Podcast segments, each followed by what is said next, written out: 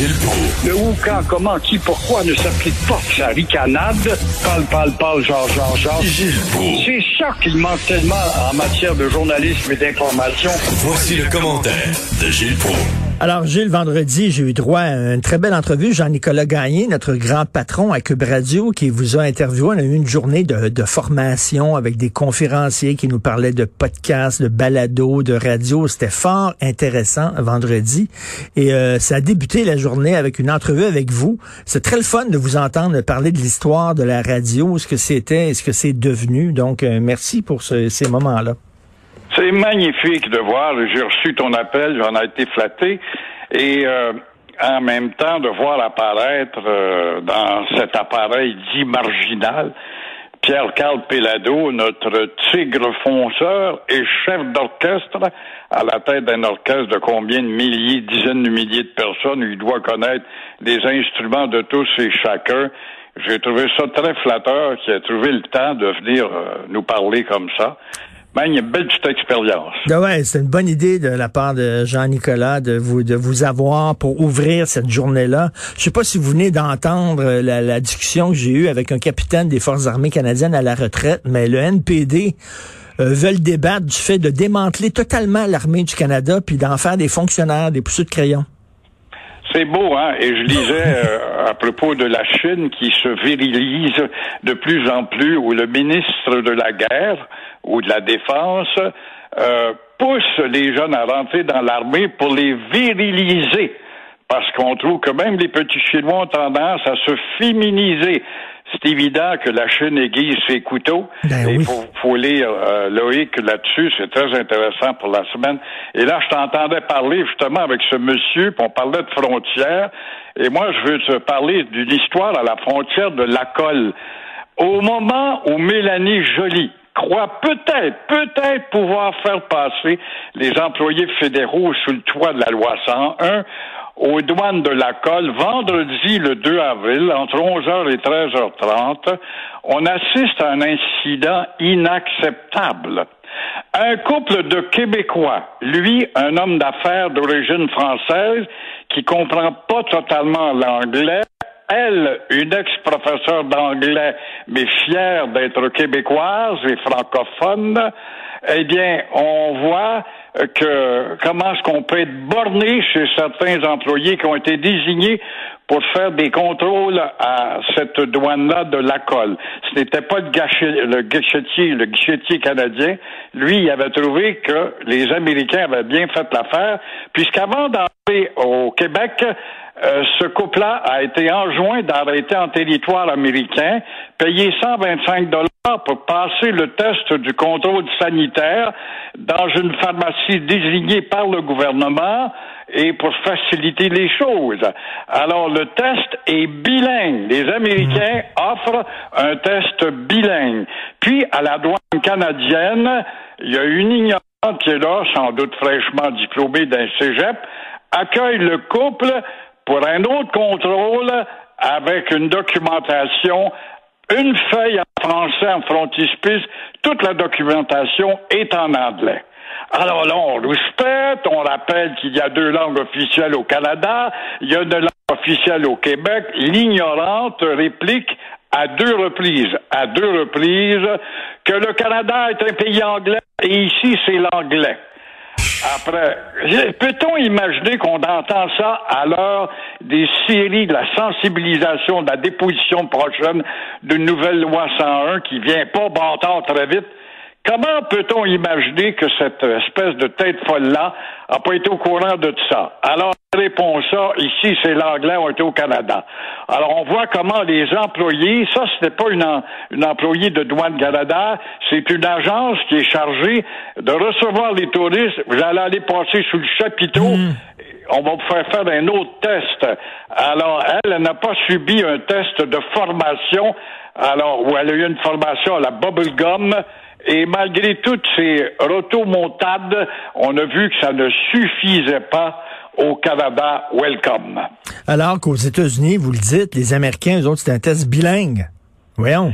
Les Américains, conscients du potentiel culturel et économique des Québécois, surtout dans l'État de la Floride, ont quand même développé un respect à l'égard de ceux-là qui ont à répondre à des questions. Et elle, cette Québécoise-là dont je vous parle, a été toute sa carrière professeur d'anglais. C'est sûrement pas une étroite d'esprit. Elle aime le Québec et elle aime sa langue. Et elle aime euh, les lois du Québec pour rappeler à des ignorants qu'il y a des lois en vigueur où le Canada a deux langues officielles, dont l'une est plus ou moins officielle comme on le voit. Incroyable. Euh, il va avoir besoin de beaucoup de, courage, euh, Simon Jolin Barrette. Beaucoup de gens écrivent là-dessus aujourd'hui, des chroniqueurs, euh, parce que bientôt va être le dépôt de cette, ce projet de loi là, qui va redonner des dents à la loi 101 qui a été édentée. on espère qu'il ne sera pas tout seul, qu'il va être appuyé par les, membres du, cabinet. Oui, oui, oui. On peut pas dire actuellement que les poids lourds du cabinet du Conseil des ministres ordre de logo. Il y a quelque chose d'obscur derrière tout ça, de laisser isoler Jolin Barrette. Et Jolin Barrette va-t-il devoir sauter et quitter ce parti-là? Il sera un très bon candidat pour le PQ éventuellement, si c'est ça qui arrive, parce que Legault ne semble pas se décider. Il a peur, puis il marche sur des œufs, mais il n'a pas peur de nous expliquer qu'aujourd'hui, on va fermer tel service, puis tel autre, puis on va vous, vous priver d'un restaurant ou d'un cinéma. Alors, euh, la langue française a autant besoin d'être soignée que le Québécois aux prises avec le virus. Faut-il le savoir? Alors, Gilles, en deuxième sujet, il y, a, un bandit qui est mort d'une overdose d'héroïne en prison. Hein? Il y a de la drogue en prison, mais que je suis surpris. Oui, ah, c'est malheureux. Il faut que tu apprennes ça, mon cher Richard. Prison veut dire privation. Alors oui, puis ce gars-là, c'est celui qui avait tiré 30 coups de feu l'automne passé dans le Dieu-Montréal au milieu des touristes, qui a blessé quelques personnes. Alors là, il est à l'intérieur des murs, et puis tout d'un coup, euh, on s'aperçoit que c'est un malheureux gars. Il y aura un hog pour venir nous expliquer la détresse d'Adam Pichette. Mais la question, c'est comment expliquer que prison, qui veut dire privation, qu'il euh, est plus facile de se procurer euh, des drogues-là, de l'héroïne, euh, comme il a été facile d'ailleurs en septembre pour lui de se procurer une AK-47. Monsieur Martin Cochon, soit dit en passant, le ministre de l'entreposage. Alors, il est aussi facile d'entrer des drogues grâce à ce petit joujou merveilleux qui est le drone. Et euh, moi, je n'ai aucune sympathie pour cette mort d'Adam Pichette, malgré ce que les Hogs vont dire. Hey, en, terminant, euh, un petit, une petite parenthèse, pardon. Euh, vous avez vu certainement dans le journal aujourd'hui la fille qui a 24 ans, qui a plus de dents, elle a tout perdu ses dents à cause des, des boissons énergisantes. Elle était au secondaire, puis elle consommait jusqu'à 9 monsters par jour neuf par jour, le cœur, le patate, il devait, se faire aller en tabarnouche. Puis moi, je dis, ses parents étaient où? Ses parents disaient pas... Comment là encore je vais les colibets, comment cette petite grosse qui a été éduquée dans notre système très moderne où on parle tellement de la santé, de l'hygiène, l'écologie, mais les messages ça passe pas, bien sûr, a-t-elle pu s'initier à cette euh, belle évasion que sont les boissons gazeuses remplies de sucre et de perdre ses dents? Elle a perdu pas rien que ses dents, elle a perdu la tête. Mais euh, comment, faut pas oublier, Richard, statistiquement parlant, le Québec, petit peuple, petite nation, est le peuple le plus édenté au monde, statistique à l'appui.